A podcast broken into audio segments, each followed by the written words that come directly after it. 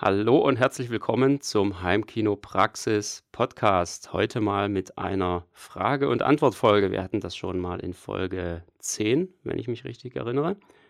Da haben wir einfach eure Fragen beantwortet und genau das wird heute wieder passieren. Mein Name ist Bert Kössler und wir starten direkt rein.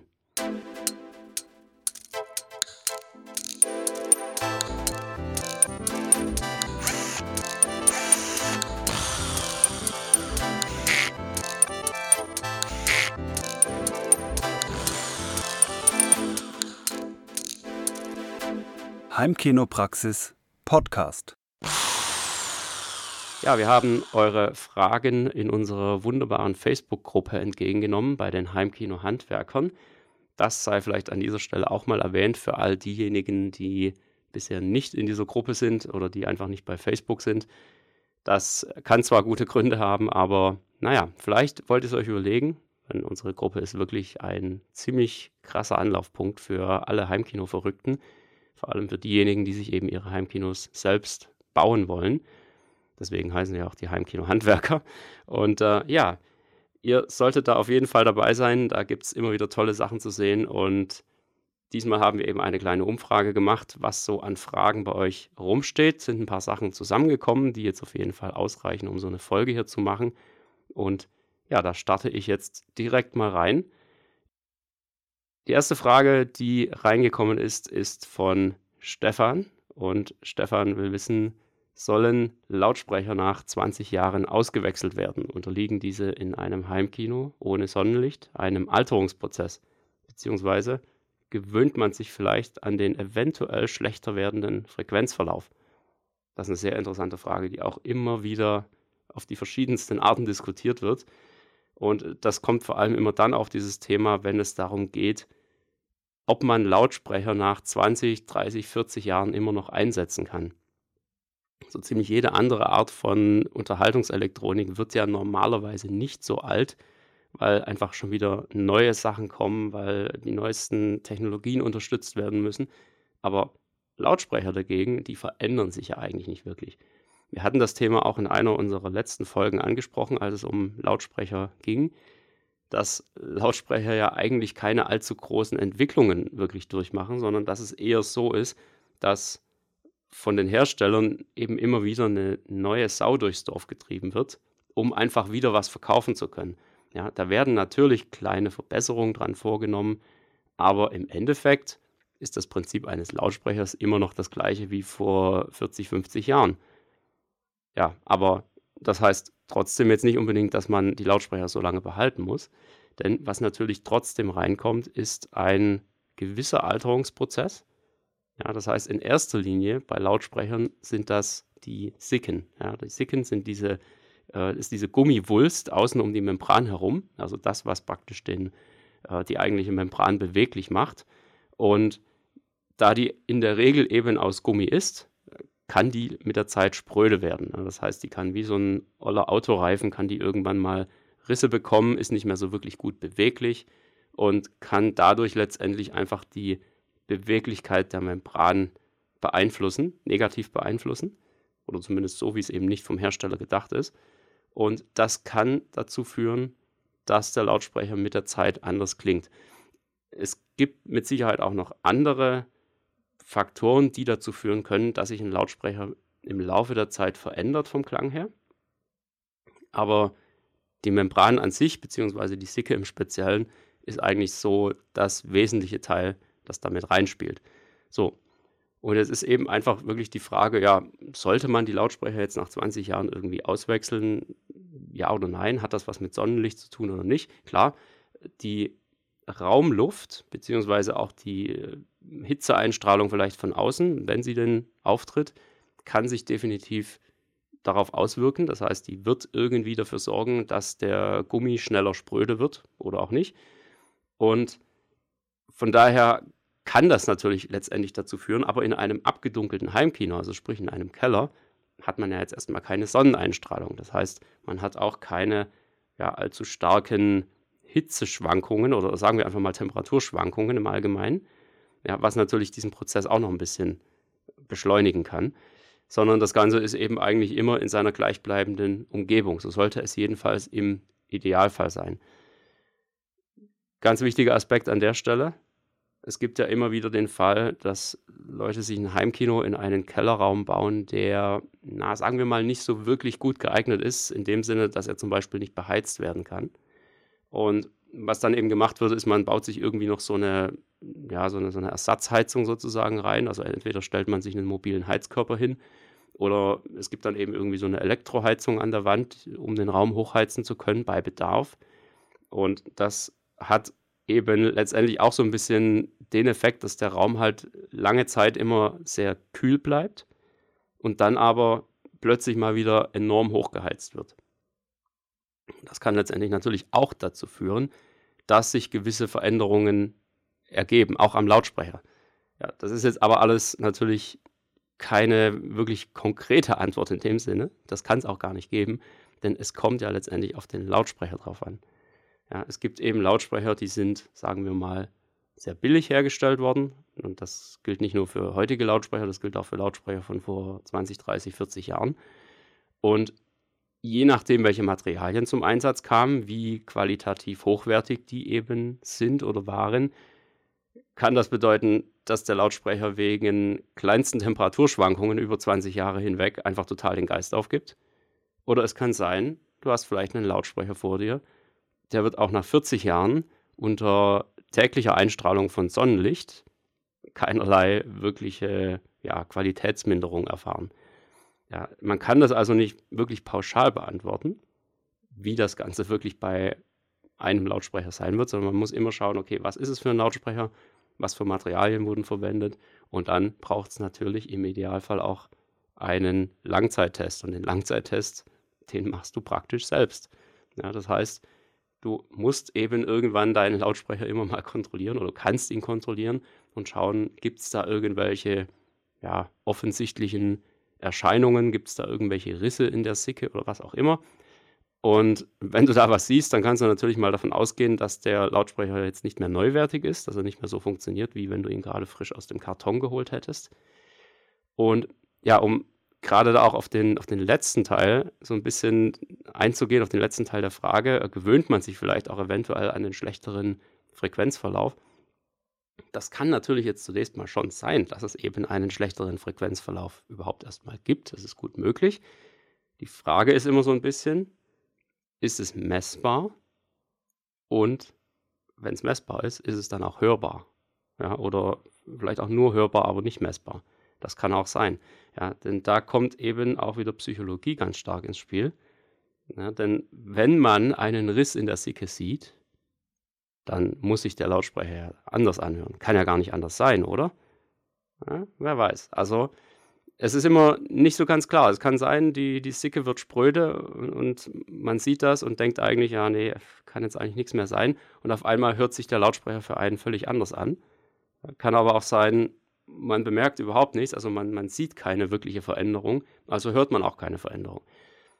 Was richtig ist, ist, dass man sich natürlich an solche Veränderungen gewöhnt. Das heißt, wenn wirklich eine Veränderung da ist am Lautsprecher und die im Laufe der Zeit auftritt, dann gewöhnt man sich dran. Das ist eigentlich logisch. Und da kann es natürlich helfen, das Ganze wirklich messtechnisch zu machen. Allerdings, und das ist jetzt die eigentliche Schwierigkeit daran, so ziemlich niemand wird es hinbekommen, das zu Hause wirklich nachzuweisen. Ja, denn die Veränderung entsteht ja im Laufe der Zeit. Also sie entsteht über einen Zeitraum von, sagen wir mal, mindestens Monaten, wahrscheinlich aber eher von mehreren Jahren. Das heißt, du brauchst eine Vorhermessung und eine Nachhermessung, um überhaupt einen Unterschied festzustellen. Und jetzt ist es aber so, dass die Unterschiede, die du zwangsläufig bei deinem Messaufbau haben wirst, zu viel größeren Veränderungen führen, als die Veränderung, die durch den Lautsprecher stattfindet. Das heißt, die Messung in dem Sinne bringt eigentlich gar nichts, weil du die Veränderung, die am Lautsprecher entsteht, nicht innerhalb weniger Minuten herbeiführen kannst. Ja, das heißt, du wirst deinen Raum zwangsläufig irgendwie ein kleines bisschen umgestaltet haben. Du hast vielleicht irgendeine, ja, ein paar Filme mehr dazu bekommen, hast vielleicht an der Akustik noch was gemacht, hast hier und da eine Figur anders hingestellt oder was auch immer du an deinem Heimkino vielleicht gemacht hast. Und dadurch ergibt sich von vornherein schon ein völlig anderes Bild. Selbst dann, wenn du jetzt wirklich gezielt den Lautsprecher misst, also wir würden dann in dem Fall jetzt keine Messung am Hörplatz machen, um die Raumeinflüsse mit reinzubekommen, sondern wir würden dann wirklich nur den Lautsprecher an sich messen. Und dazu müsstest du eben eigentlich in ein entsprechendes Messlabor gehen, das heißt ein Labor mit optimalen akustischen Bedingungen, wo du wirklich nur den Lautsprecher messen kannst, im Idealfall sogar eine Freifeldmessung. Und das Ganze müsstest du exakt genauso aufbauen, wie du es zum Beispiel dann schon vor fünf Jahren aufgebaut hast. Und das ist einfach extrem schwierig, wieder genau dieselben Bedingungen zu schaffen, um am Ende eine Messung zu bekommen, die wirklich vergleichbar ist zu der ersten Messung. Ja, so viel mal zur Theorie. Ich glaube, ich schweife auch ein bisschen ab, aber es macht einfach Spaß, darüber zu reden. Und ja, das ist einfach letztendlich so, so ein bisschen die Zusammenfassung. Also ja, Lautsprecher altern, so wie jede Elektronik altert. Aber ich würde mal sagen, Lautsprecher altern insgesamt noch wesentlich langsamer. Und ja, es ist wahrscheinlich weniger schlimm, als das vielleicht bei anderer Elektronik der Fall ist. Und deshalb würde ich mir da ehrlich gesagt nicht allzu viele Gedanken machen. Die Wahrscheinlichkeit ist nämlich ziemlich groß, dass bevor dein Lautsprecher zu alt ist, um noch gut zu klingen, du sowieso völlig andere Lautsprecher haben willst, einfach ja, aus dir selbst heraus. Ja, einfach so nach dem Motto, jetzt habe ich die Dinger so lange, ich will jetzt einfach mal was Neues.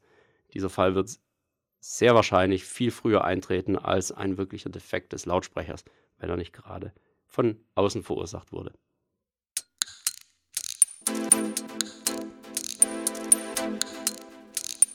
Und damit komme ich zur zweiten Frage. Die ist von Rainer. Und das geht jetzt so ein bisschen in Richtung ja, Raum und Wohnzimmer speziell. Wie trenne ich einen L-förmigen Raum am besten ab? Gibt es Alternativen zum Vorhang? Ja, das ist, glaube ich, ein sehr häufiges Problem. L-förmige Räume, das tritt ja meistens dann auf, wenn man ein Wohnzimmer hat mit anschließendem ja, Essbereich und Küche. Und da kommt es eben häufig vor, dass man gerade im Bereich der Front, also dass man die Front an, äh, an die Ecke vom L sozusagen irgendwo platziert, also nicht in die Ecke, sondern an eine Seite, die an so eine, an die L-Ecke unten angrenzt. Und dadurch hat man eben den Effekt, dass man auf der einen Seite, sagen wir jetzt mal einfach links, hat man eine Wand und rechts hat man den Raum quasi offen, also er geht in Richtung Essbereich oder er geht in Richtung Küche oder was auch immer. Und ähm, das führt natürlich zu einer akustischen Asymmetrie. So. Und das ist ein sehr, sehr häufiges Problem. Ich setze mal Problem jetzt einfach in Anführungszeichen, das ich einfach sehr, sehr oft höre. Und ich sage es mal so, es ist eigentlich gar nicht so schlimm. Ja, das heißt, die Leute machen sich meistens viel zu viele Gedanken darüber, ob man jetzt diesen offenen Teil vom Raum denn irgendwie abschirmen müsste. Schauen wir uns einfach mal an, was passiert denn bei so einem einseitig offenen Raum. Ja, du hast einmal auf der einen Seite links, sagen wir jetzt mal, haben wir die Wand. So, an der Wand, der, der Lautsprecher, also der Frontlautsprecher links wird ja relativ nah an der Wand stehen, mit möglichst viel Abstand natürlich, aber irgendwie wird da mal die Wand kommen, das heißt, es wird dort Reflexionen geben. So, Reflexionen heißt, es tritt eine Erstreflexion auf, die kommt auch zum Hörplatz, wird da eben ihre ja, negativen Konsequenzen haben. Und die Reflexion ist aber immer noch relativ klar, weil es einfach nur eben ein Punkt mehr oder weniger an der Wand war, wo die Reflexion auftritt. Und der Schall kommt jetzt im Prinzip weiter zu uns. Je nachdem, wie dann die Wand beschaffen ist, wird er möglicherweise im Hochton ein bisschen diffus geworden sein. Ähm, ja, wie das eben mit ja, reflektiertem Schall so ist. Er ist nicht mehr so ganz klar wie der Originalschall. Das würde man jetzt nur hinkriegen, wenn man da eine Glasplatte hinhängt. Aber grundsätzlich mal, es kommt die Reflexion an. Auf der anderen Seite, auf der rechten Seite, gehen wir jetzt mal davon aus, haben wir den Raum offen. Da geht es irgendwie in die, sagen wir mal, in die Küche oder in den Essbereich, was auch immer. Und ähm, da geht jetzt der Schall eben vom rechten Lautsprecher auch so ein bisschen mit rein. Das heißt, wir hören von rechts ganz normal den Direktschall, so wie auch von links.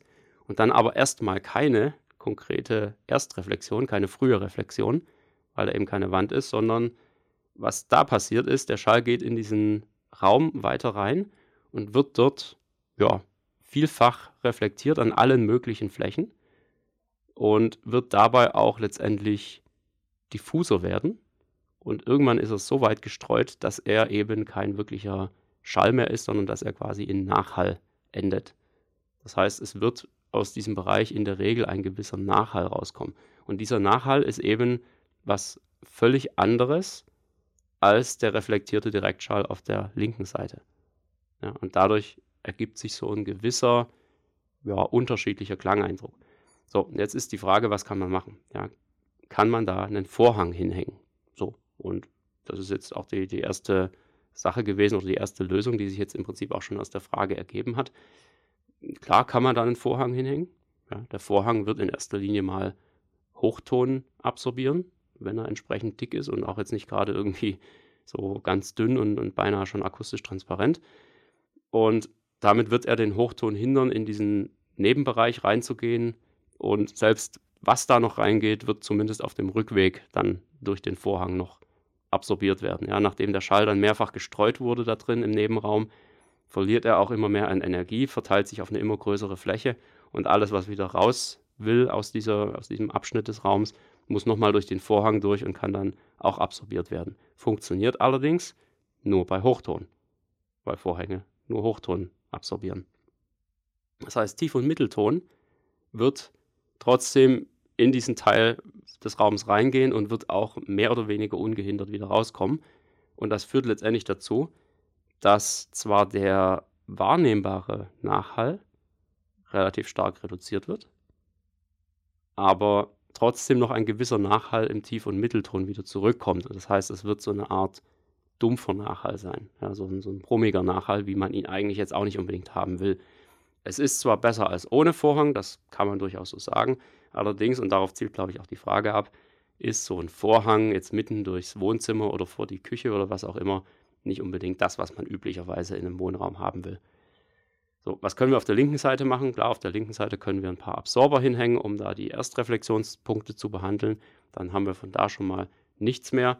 Steht aber jetzt eben auch im krassen Gegensatz zu dem offenen Raum, ja, wo eben doch immer noch ein gewisser Nachhalt zurückkommt. Was gibt es noch für Möglichkeiten? Man könnte jetzt versuchen, auf der linken Seite denselben Klangeindruck zu erzielen wie auf der rechten Seite also auf der Seite, wo der Raum offen ist. Das heißt, wir würden an die Wand keine Absorber hängen, sondern Diffusoren. Ja, das heißt, man könnte jetzt da zum Beispiel einen wunderschönen 1D-Diffusor hinhängen, direkt an den Reflexionspunkt und würde damit im Idealfall, sofern alles richtig steht und so weiter, den Eindruck erwecken, der Raum wäre in dieser Richtung akustisch größer. Das heißt, da würde keine Wand kommen, sondern der wäre da auch so ein bisschen offen. Das heißt, man könnte auf die Art die linke Seite des Raums mit der Wand an die rechte Seite, an die offene Seite des Raums so ein bisschen angleichen, damit der Unterschied weniger auffällt. Ja, das mal so als Idee. Wirklich empfehlen kann ich es aber ehrlich gesagt nicht, weil Diffusoren an Erstreflexionspunkten den Klang auch sehr undifferenziert und sehr ungenau machen. Das heißt, da wird die Bühnenabbildung drunter leiden es wird einfach ein bisschen matschig werden. Wenn du da Spaß dran hast, kannst du sowas mal ausprobieren. Du könntest jetzt beispielsweise da einfach mal ein simples Regal hinstellen und da Bücher reinstellen, alle mit unterschiedlicher Tiefe. Ja, das ist so ein, äh, ich sag mal, der Selfmade Billig-Diffusor. das äh, kann man mal machen, um das mal auszuprobieren und einfach mal gucken, was passiert. Aber ja, wahrscheinlich ist der Effekt erstens mal nicht unbedingt groß genug, um da jetzt wirklich Geld zu investieren und dann einen riesen Diffusor hinzubauen oder zu kaufen. Und auf der anderen Seite wird es eben auch nicht unbedingt dem Klang wirklich positiv, ja, wird nicht unbedingt positiv was beisteuern. Insofern würde ich das jetzt eher mal ja, nach hinten schieben, diese Lösung. Es gibt sie, aber ist nicht unbedingt eine Empfehlung. Ja, was kannst du sonst noch machen? Du kannst den offenen Bereich, also den, die Seite des Raums, die offen ist, kannst du akustisch so weit behandeln, dass dort möglichst wenig Nachhall rauskommt. So, und das ist möglicherweise sowieso eine, eine richtig gute Lösung. Denn völlig egal, ob da jetzt eine Küche ist und da die Töpfe klappern und das Besteck, oder ob da ein Essbereich ist, wo man auch mal mit Besuch sitzt und sich unterhalten will. Eine bessere Raumakustik würde auch in diesem Bereich des Raums zu einer sehr großen Verbesserung, zu einem sehr großen Gewinn führen. Ja, das heißt, mach allgemein was für die Akustik in diesem Bereich des Raums, damit von dort nicht mehr so viel Nachhalt zurückkommt. Und damit hast du eigentlich den optimalen Gegenpol geschaffen zur anderen Seite, wo die Wand ist, wo du sowieso eigentlich einen Absorber hinhängen solltest, um da die Erstreflexion wegzubekommen. Das ist eigentlich die beste Lösung, die gleichzeitig eben jetzt nicht nur fürs Heimkino einen positiven Effekt hat, sondern eben auch allgemein für, ja, für den Alltag, für das tägliche Miteinander, für die Zeiten, wo Besuch da ist, wo man sich mit Leuten unterhalten will. Da hat das einfach richtig gute Auswirkungen und das ist auch eines der besten Argumente gegenüber der Ehefrau, die da vielleicht was dagegen haben könnte. Ja? Da muss man so ein bisschen argumentieren und einfach die Vorteile hervorheben, die eben nicht nur fürs Heimkino etwas sind oder die, die nicht nur dem Heimkino was bringen.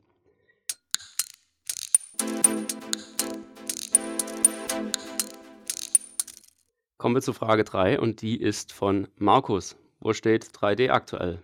Ich lese kaum noch was von neuen Filmen und im Kino hat es auch abgenommen. Wenn ein Beamer 3D kann, wird es auch nur noch am Rande erwähnt.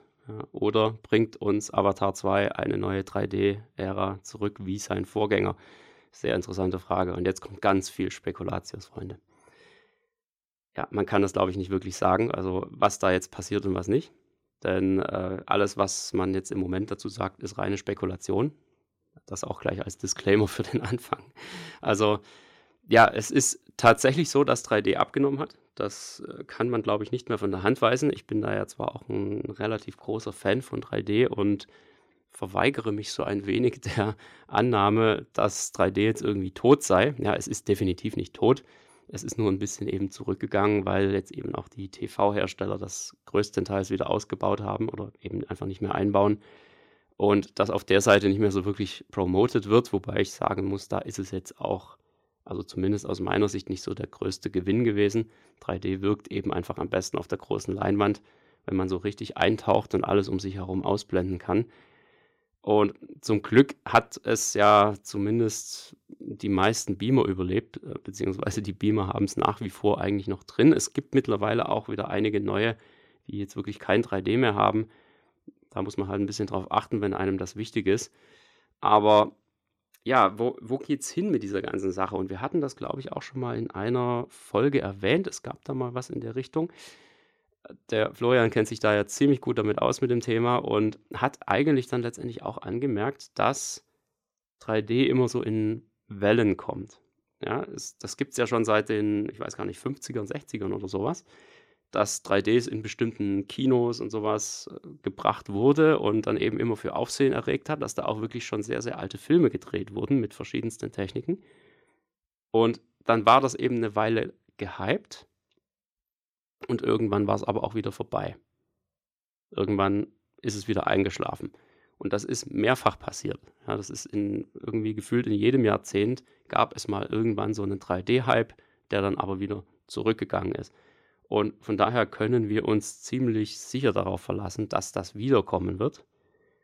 Die Frage ist so ein bisschen, ob es beim nächsten Mal wieder genauso laufen wird wie jetzt. Ja, denn die eine Sache ist ja, dass zumindest an Techniken wohl gearbeitet wird, die das Ganze ohne Brille ermöglichen. Ja, ich frage mich ehrlich gesagt immer noch, wie das gehen soll, aber ich beschäftige mich da jetzt auch nicht übermäßig damit. Ich lasse das einfach kommen und warte ab, was da passieren wird, was da um die Ecke kommt. Ich habe so ein bisschen die Vermutung, dass 3D mit Avatar 2 tatsächlich zurückkommt. Allerdings, so wie wir es hier kennen und wie wir es in, ja, sagen wir mal, den gewöhnlichen Kleinstadt- und Dorfkinos bekommen, wird es nach wie vor so sein wie bisher, nämlich mit Brille. Das heißt, die Kinos werden da jetzt nicht alle mal kurz aufrüsten können, denn egal wie eine neue Technik vielleicht aussieht, das Ganze wird mit hoher Wahrscheinlichkeit darauf hinauslaufen, dass da irgendwie eine spezielle Leinwand gebraucht wird oder was auch immer. Und da werden jetzt die wenigsten kleinen und mittleren Kinos mal kurz aufrüsten können. Das heißt, wenn eine neue Technik ohne Brille kommt, dann wird die wahrscheinlich den vier bis fünf größten Kinos des Landes äh, sozusagen vorbehalten sein, die da einfach investieren können, die das Ganze jetzt mitmachen wollen. Und alle anderen werden dann wahrscheinlich einfach die ganz normalen äh, Brillentechnik so wie bisher verwenden werden, bei ihrer Technik bleiben, ihren Projektoren bleiben und so weiter. Und dann wird das Ganze eben so, ja, sozusagen abgegrast, wie es bisher auch immer gemacht wurde. Kann jetzt eben sein, dass da wirklich ein 3D-Hype zurückkommt. Ich denke auch, das hat möglicherweise gar nicht mal so sehr geschadet, dass das Ganze jetzt ein bisschen rückläufig war. Einfach aus dem Grunde, weil eben auch nicht mehr jeder Mist, um es mal so zu sagen, einfach mal kurz in 3D gemacht wurde. Ja, insbesondere eben diese 3D-Konvertierungen, wo, naja, entgegen des Willens des Regisseurs ja doch noch irgendwie so ein 3D-Film draus gemacht wurde. Bestes Beispiel hatten wir da, glaube ich, mal genannt. Das war Blade Runner 2049, ja, der da auch einfach noch so ein bisschen hinterher konvertiert wurde, obwohl es einfach überhaupt keinen Sinn macht bei diesem Film. Ja, kann man wollen oder auch nicht. Ne? Aber ich denke mal, dass solche Fälle eher wieder zurückgehen werden, dass es weniger Konvertierung gibt, weniger ungewollte 3D-Filme und dass sich das Ganze wieder stärker auf wirkliche 3D-Produktionen wie eben Avatar 2, 3, 4, 5, was auch immer, beschränken wird, wo es sich wirklich lohnt, wo wirklich das Budget reingesteckt werden kann, um das auch gut zu machen. Und ja, ist auch so ein bisschen jetzt eine Hoffnung, ne? denn äh, letztendlich würde das ja die ganze Sache deutlich verbessern, würde so ein bisschen die 3D-Regale in den Läden wieder etwas schmälern und damit vielleicht auch wieder einen gewissen Mehrwert da reinbringen und auch wirklich ein Event draus machen aus so einem Film anstatt das irgendwie zur ungewollten Pflicht verkommen zu lassen. Ja, denn das ist ja auch einer der größten Kritikpunkte, den die Leute da in dem Bereich gebracht haben. Sie können sich Filme gar nicht mehr in 2D angucken im Kino, weil irgendwie alles nur noch in 3D gezeigt wird. Und das ist natürlich ziemlich schade, wenn das dann Leute davon abhält, wirklich ins Kino zu gehen. Also von daher, ja, eben sehr viel Spekulation. Eine genaue Antwort kann es da, glaube ich, nicht geben. Von daher, ich hoffe mal, das reicht so kann man auf jeden Fall drüber diskutieren und ähm, einfach mal abwarten, was da kommt. Ist ja jetzt nicht mehr allzu lange, bis Avatar 2 kommt.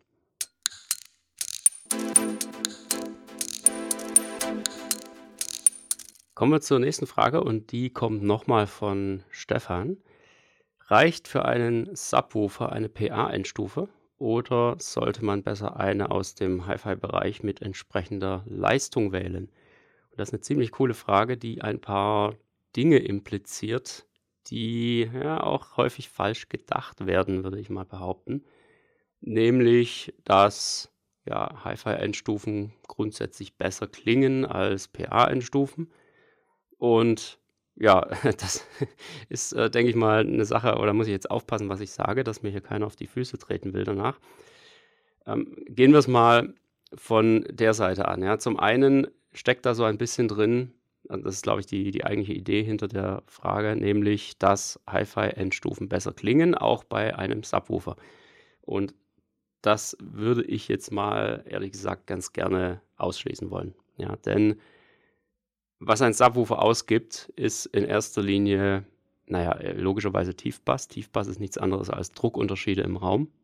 Ja, und wie ein Subwoofer klingt, hängt im Wesentlichen immer noch davon ab, wie er den Raum anregt. Ja, weil du hörst im Endeffekt niemals wirklich den Subwoofer, du hörst immer nur das, was der Raum daraus macht. Und ein Subwoofer klingt in dem Sinne nicht wirklich. Was er machen kann, ist die Raumluft anders anzuregen, ja, besser anzuregen oder nicht so gut anzuregen oder eben ja, kräftiger oder weniger kräftig und das wiederum auch in bestimmten Frequenzbereichen. Und das ist es am Ende, was man dann wirklich als Unterschied wahrnimmt. Aber es ist jetzt nicht so, wie das im Mittel- und Hochtonbereich der Fall ist, dass unser Gehör da so super toll unterscheiden könnte, ob jetzt irgendwas sehr, sehr gut oder sehr, sehr schlecht klingt. Ja, das ist im Tiefbass nicht wirklich der Fall. Wir nehmen es zwar wahr, wenn der Bass nicht so richtig drückend und kraftvoll ist, wie wir das gerne hätten, aber es ist jetzt eben auch nicht so, dass wir irgendwie sagen, boah, da habe ich jetzt aber irgendwie eine Nuance mehr rausgehört oder was auch immer, ja, was eben Leute so üblicherweise an Lautsprechern richtig gut finden, gerade wenn es in den Hi-Fi-Bereich reingeht. Ja, das heißt, bei einem Subwoofer zählt in erster Linie Membranfläche und Leistung. Ja, und es macht auch im Endeffekt keinen so wahnsinnigen Unterschied, ob das jetzt ein Frontfire oder Downfire oder was weiß ich was ist. Denn im Endeffekt zählt immer die Luft, die die Membran bewegt und an welcher Stelle im Raum sie das macht. Ja, und klar gibt es da geringe Unterschiede, keine Frage, aber das Wesentliche ist eigentlich in erster Linie einfach mal, dass die Luft zum Schwingen gebracht wird, beziehungsweise dass Über- und Unterdruck erzeugt werden. So, das ist mal die eine Sache. Das heißt, eigentlich brauchst du generell überhaupt keine Hi-Fi-Endstufe für den Subwoofer. Ja, es ist eigentlich verschwendetes Geld. Zumal aber auch die Frage ein bisschen, ich sag mal, krumm gestellt ist, ja, denn sie impliziert auch so ein bisschen, dass eben da eine Hi-Fi-Endstufe mit entsprechender Leistung gewählt werden müsste. Und da stelle ich jetzt einfach mal eine ganz freche Gegenfrage. Kennst du denn eine Hi-Fi-Endstufe, die 500 Watt pro Kanal liefert? Das sei jetzt einfach mal so dahingestellt. Ja, ob das jetzt 500 sein müssen oder nicht, ist mal egal. Aber wenn man sich mal so im Bereich Hi-Fi-Endstufen an, äh, umschaut, dann fällt einem ziemlich schnell auf, dass da mal was steht von 140 Watt pro Kanal, da steht vielleicht auch mal was von 160 Watt pro Kanal und wenn es mal richtig gut läuft, dann kommen wir mal über die 200 oder sogar 300 Watt hinaus. Aber so richtig Leistung bekommt man von Hi-Fi-Endstufen üblicherweise nicht. Ich sage nicht, dass es das nicht gibt. Ja, also ihr braucht jetzt bitte nicht anfangen, mir hier fünf Endstufen aufzulisten, die, die man zum Hi-Fi-Bereich zuordnen könnte und die 500 Watt liefern. Ich sage nicht, dass es die nicht gibt, aber das ist dann auch wiederum eine Preisfrage. Ja, und da ist es eben so, preis-leistungsmäßig bist du für einen Subwoofer mit einer PA-Endstufe am allerbesten beraten. Generell eigentlich mit PA-Endstufen. Und woran liegt das? Das liegt hauptsächlich daran, dass PA-Endstufen eben nicht besonders toll aussehen müssen. Ja, die haben andere Kriterien, die müssen möglichst leicht sein, wegen dem Transport. Die müssen zum Beispiel toll in einen 19 Zoll Rack einzubauen sein, aus praktischen Gründen und so weiter und so fort. Aber sie müssen am allerwenigsten gut aussehen. Ja, das ist eigentlich also einer der größten Punkte bei Hi-Fi-Endstufen. Sie müssen wohnzimmertauglich sein. Sie müssen akzeptiert werden, wenn sie im Wohnzimmer stehen. Klar gibt es da auch sehr, sehr viele Feinheiten in der Elektronik. Da können bessere Bauteile verwendet werden, da können ausgefeiltere Schaltungen zum Einsatz kommen und was weiß ich nicht alles, damit das am Ende auch immer noch eine Nuance besser klingt. Aber wir reden hier auch schon wieder über den, ja, wo, mit Wohlwollen über den 5%-Bereich, also über die oberen 5% des Klangs.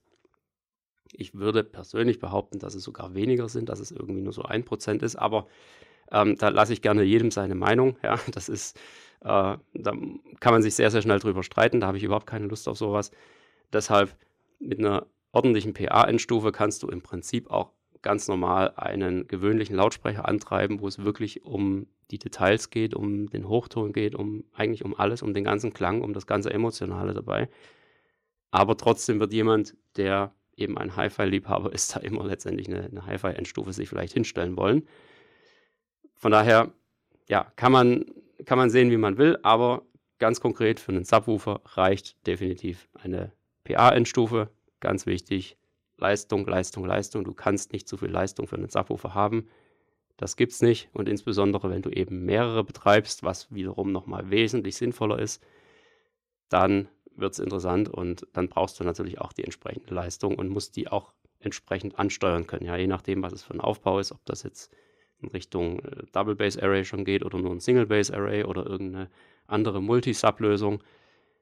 Da musst du entsprechend zum einen die Leistung reinpumpen können und zum anderen musst du eben auch dafür sorgen können, die, Laut äh, die, die Subwoofer richtig anzusprechen. Das heißt, entsprechende Verzögerungen und so weiter alles richtig einstellen zu können.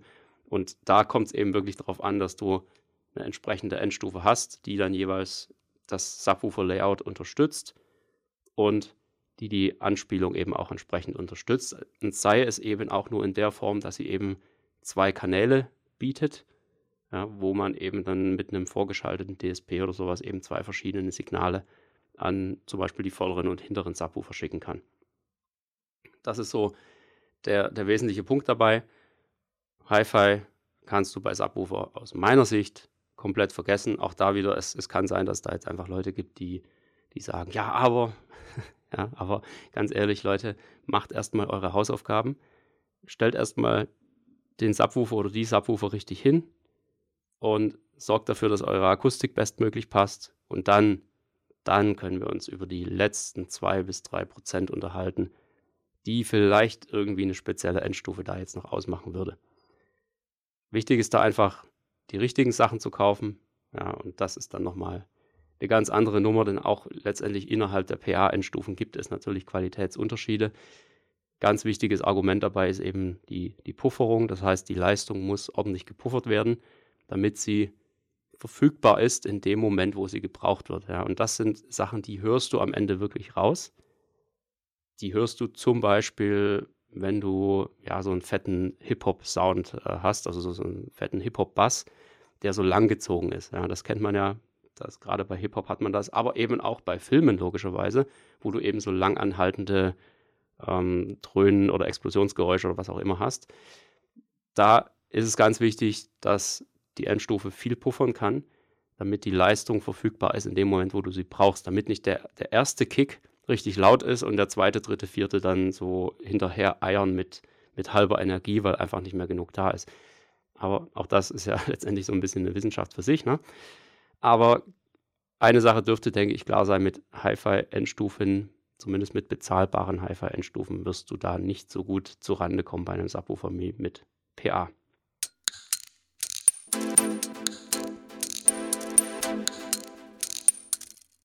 Nächste Frage ist auch nochmal von Rainer. Was eignet sich am besten zur Verkleidung von aufputzliegenden Hausleitungen an der Decke? Das ist, glaube ich, eine Frage, die ist einem sehr konkreten Anwendungsfall entsprungen.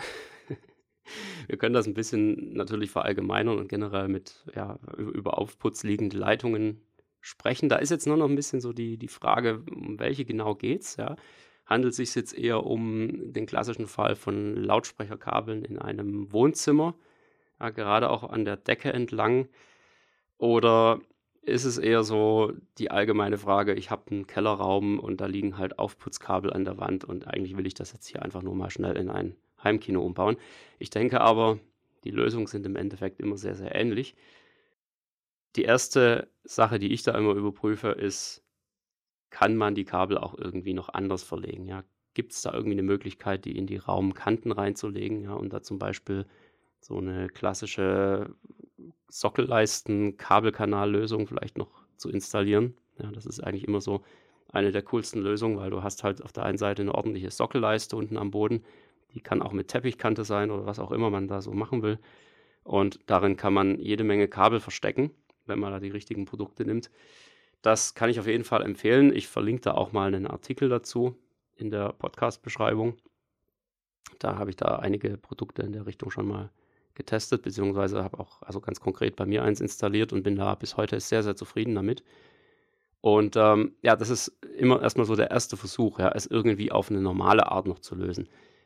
Jetzt irgendwie Kabelkanäle mitten an die Wand zu schrauben und da durch den Raum zu verlegen, das kann immer so ein bisschen komisch wirken. Ja, das, ich habe da auch schon sehr, sehr coole Lösungen gesehen, wie Leute das richtig geschickt versteckt haben, beziehungsweise diese Kabelkanäle quasi mit in die Raumgestaltung integriert haben.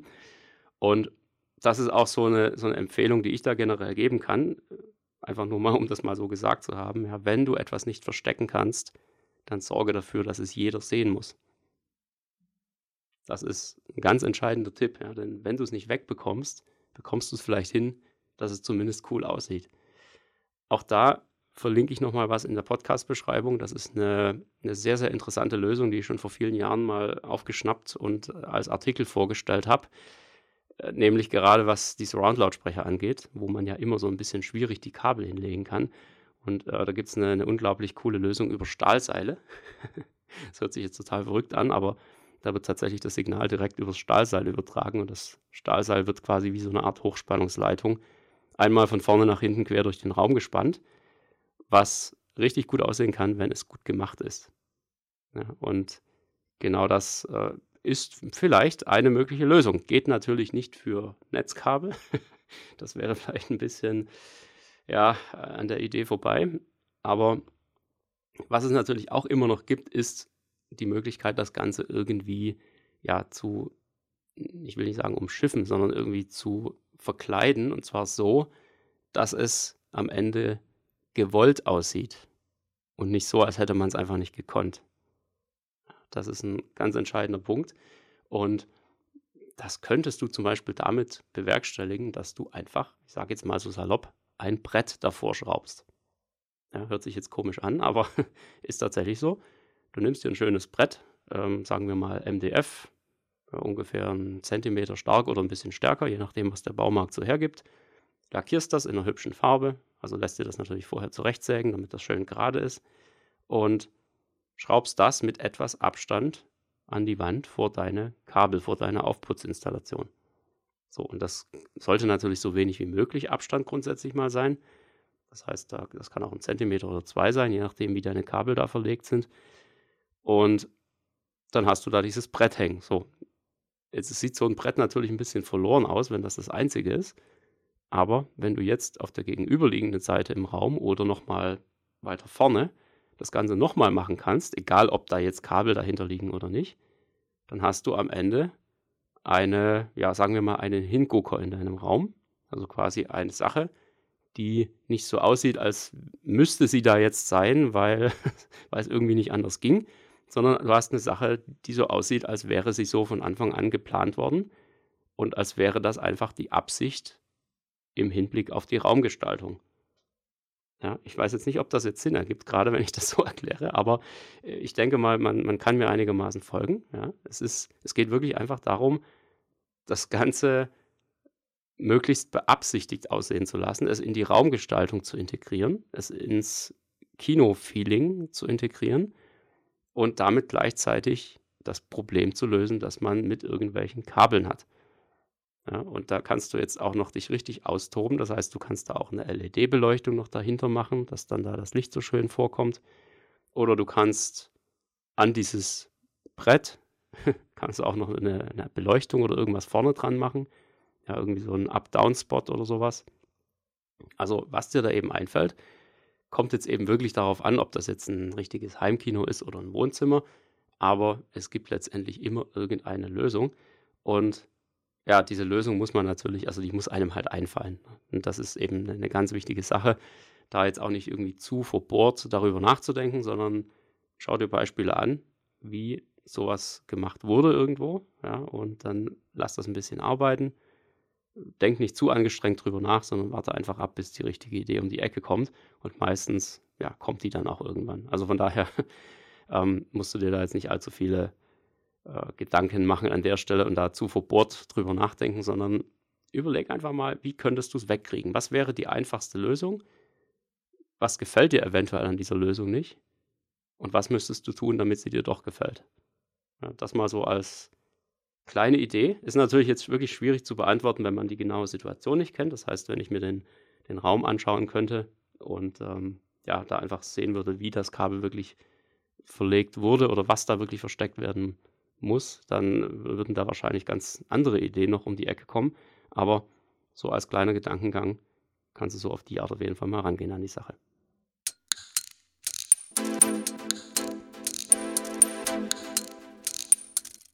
Letzte Frage für heute kommt von Thomas. Ich habe die ein bisschen umformuliert, weil ähm, die nicht so richtig als Frage formuliert war und ich werde sie jetzt auch nicht zu 100% beantworten können, weil dafür ist sie ein bisschen zu allgemein.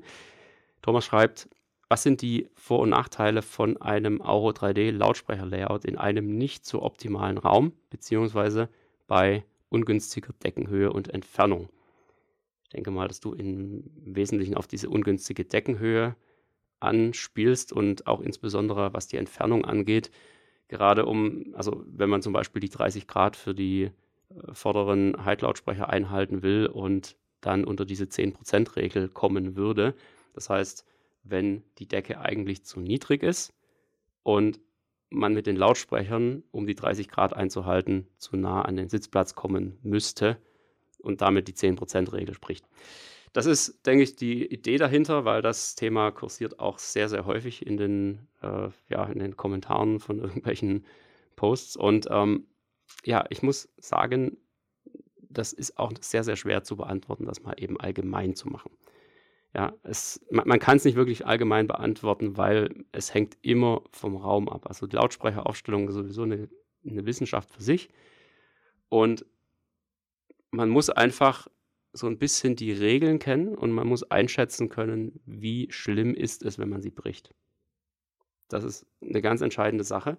Das heißt, du musst wissen, wie wäre es ideal, also wie, wie wäre es richtig und wenn ich es jetzt auf meinen Raum anwende, gegen welche Regeln der oder gegen welche Vorgaben von dem jeweiligen System verstoße ich dann und wie schlimm ist das, wenn ich dagegen verstoße. Das heißt, sorge ich eher dafür, dass ich die 10%-Regel einhalte und verliere damit meine 30 Grad und es werden vielleicht am Ende nur 25 oder 22. Oder verstoße ich bewusst gegen die 10%-Regel und halte dafür lieber meine 30 Grad Elevationswinkel ein. Ja, das ist so die Entscheidung, die du in dem Fall, wenn ich die Frage richtig gedeutet habe, jetzt treffen musst. Und da ist im Endeffekt einfach nur die Frage, was bietet sich in deinem Raum besser an und was ist schlimmer, wenn du es nicht einhältst. Ja, ich persönlich würde lieber auf die Winkel gehen, denn die 10%-Regel ist gut und schön, die hat auch durchaus ihre Berechtigung, aber einen ungünstigen Abstand kannst du immer noch besser ausgleichen als einen ungünstigen Winkel. Den kannst du nämlich gar nicht ausgleichen. Das jetzt mal so allgemein, um das zu beantworten. Ja, aber es kommt wirklich immer darauf an. Man muss sich immer genau den Raum anschauen. Man muss schauen, muss es wirklich ein Auro 3D Layout werden oder geht man eben bewusst Kompromisse ein und arbeitet sich so ein Stück weit in Richtung Dolby Atmos auch noch hin, weil man vielleicht viele Dolby Atmos Filme normalerweise schauen würde. Ja, da gibt es ja immer die unterschiedlichsten Sichtweisen und es hängt ganz, ganz stark äh, eben vom Raum ab und von deinen Gewohnheiten, von deinen Sehgewohnheiten. Ja, bist du jemand, der die ganze Zeit eigentlich sowieso alles nur mit Abmixer hört und sich sagt, komm, Dolby Atmos braucht kein Mensch? Ja, oder bist du jemand, der da schon so ein bisschen ja auch auf die Effekte aus ist, der da wirklich jetzt mal irgendwas von oben haben will? Oder ja, das ist eben so ein bisschen schwierig. Da muss man einfach schauen, okay, was ist die jeweilige Intention dahinter und wie sieht der Raum wirklich aus, was kann man da machen und wenn man sich ein bisschen vielleicht in eine andere Richtung bewegt, vielleicht kann man die Sitzposition noch ein bisschen verändern oder was auch immer. Ja, vielleicht kann man auf die Art einfach noch mehr rausholen. Dazu muss man aber das wirklich insgesamt einfach mal sehen. Also man braucht irgendwie einen, einen Grundriss, wo die Lautsprecher eingezeichnet sind, so wie sie jetzt mal angedacht sind, ja, oder wo man ein bisschen damit spielen kann und am besten auch ein paar Fotos, wenn der Raum irgendwie schon existiert. Und dann kann man da in der Regel viel, viel besser helfen. Ja, an der Stelle auch da nochmal so ein bisschen der, der Verweis. Also wenn, wenn da jemand äh, wirklich jetzt äh, konkret Probleme, konkrete Fragen hat, dann einfach gerne mal melden. Dann können wir mal schauen, wie wir da weiterhelfen können. Und ansonsten, ähm, speziell jetzt auch für Thomas nochmal so ein bisschen die, der Hinweis zum einen, wir hatten in Folge 11 das Thema Heimkino in nicht so idealen Räumen. Das ist vielleicht auch was, wo du nochmal reinhören könntest. Geht jetzt da, soweit ich es noch weiß, nicht äh, konkret um Lautsprecheraufstellung, aber vielleicht ist das Thema an sich nochmal was für dich. Episode 11, Heimkino in nicht so idealen Räumen. Und ansonsten werden wir, das kann ich jetzt schon mal ankündigen, in den nächsten Folgen uns verstärkt dem Thema Lautsprecheraufstellung widmen. Und da können wir schauen, dass wir das auch nochmal ein bisschen mit reinnehmen. Ja, das mal soweit zum Frage- und Antwortspielchen für heute. Und dann gehen wir mal zum Filmtipp über.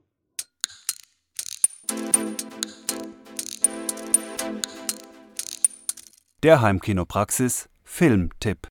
Auf den Filmtipp für heute habe ich mich schon so richtig gefreut. Es ist was ganz Aktuelles. Es ist gerade erst frisch erschienen bei Disney Plus. Also in dem Moment, wo du jetzt die Folge hörst, ist es wahrscheinlich schon nicht mehr so aktuell, aber es sind jetzt, glaube ich, irgendwie erst so ein oder zwei Wochen her. Es geht um einen Film, der viele tolle Erinnerungen weckt.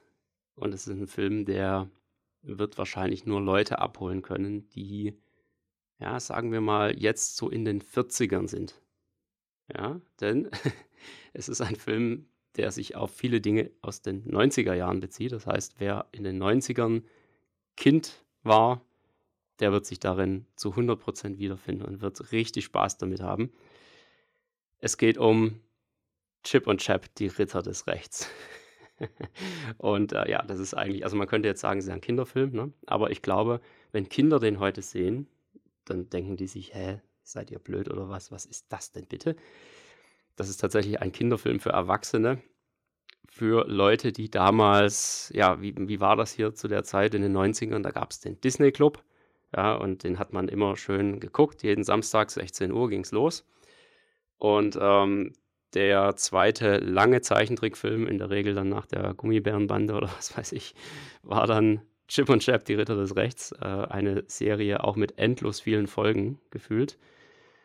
Und daraus haben sie jetzt quasi ein, ja, einen Kinofilm gemacht, nachdem es nochmal eine Serienneuauflage vor einiger Zeit gab, die aber ja aus meiner Sicht überhaupt nichts mit dem Original zu tun hatte und die wie alle neuen Disney-Zeichentrickserien auch vom, vom Zeichnerischen her sehr abstrakt rüberkam. Ja, wir kennen das von DuckTales. DuckTales wurde auch eine Neuauflage gemacht, eine komplette Staffel, die zeichnerisch absolut, also für meinen Geschmack unter aller Sau war.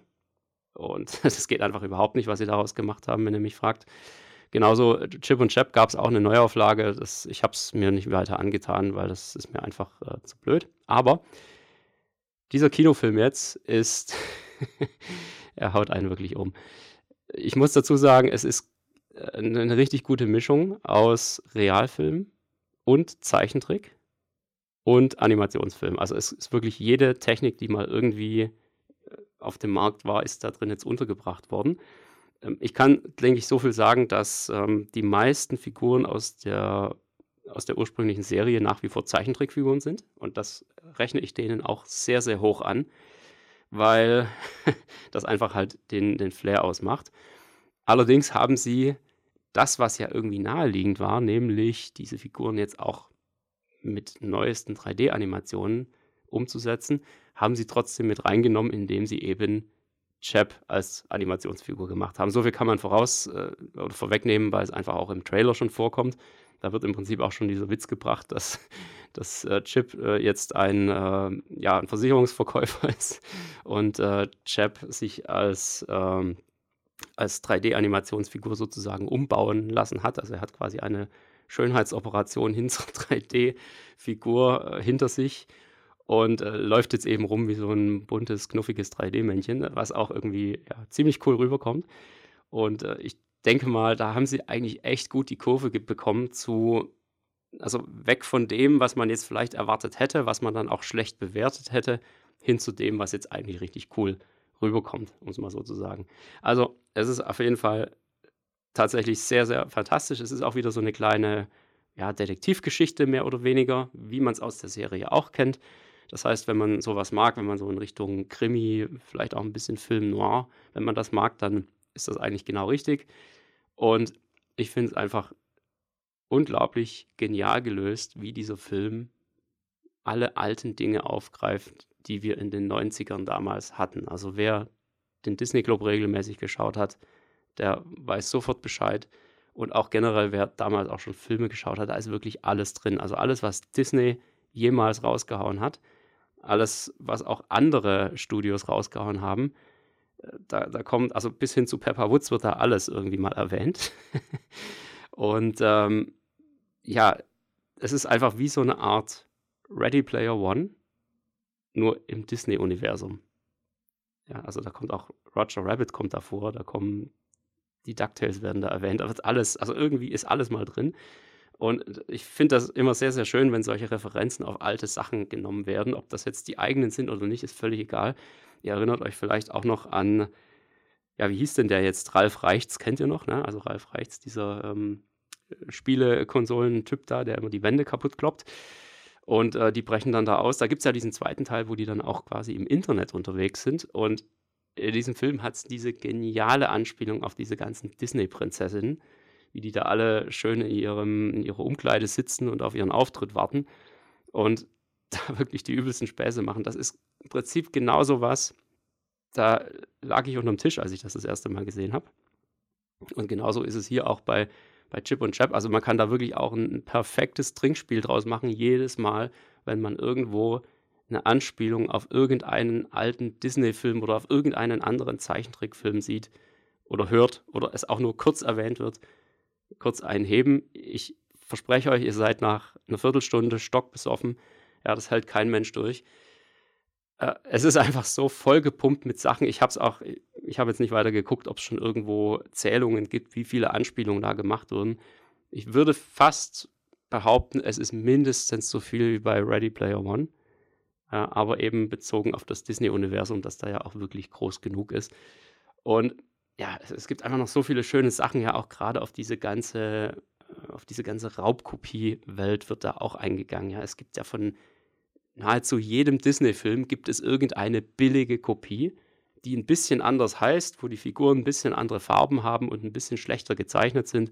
Ja, und dann stellt man das in die Läden und äh, hofft darauf, dass die, die Oma, die ihrem Enkel was mitbringen will vom Einkaufen, dass die da jetzt zu dieser billigen Raubkopie greift, weil sie den Unterschied nicht checkt. Ja, also das, es ist einfach absolut wunderbar, wie sie das umgesetzt haben.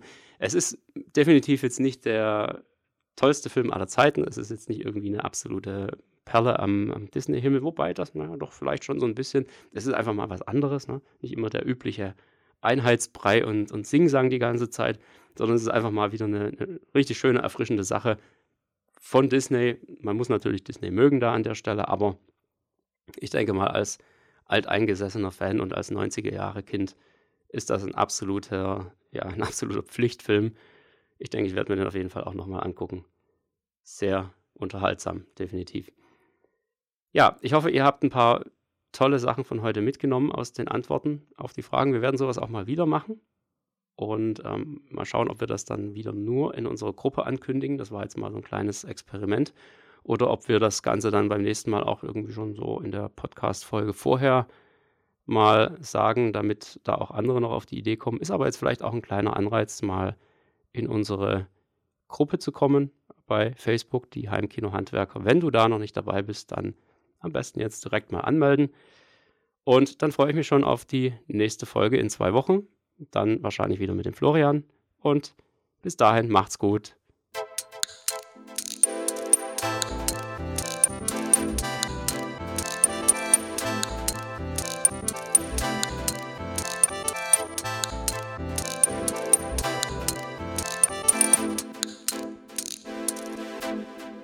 Der Heimkinopraxis Podcast, präsentiert von www.heimkino-praxis.de, der Seite rund ums Heimkino.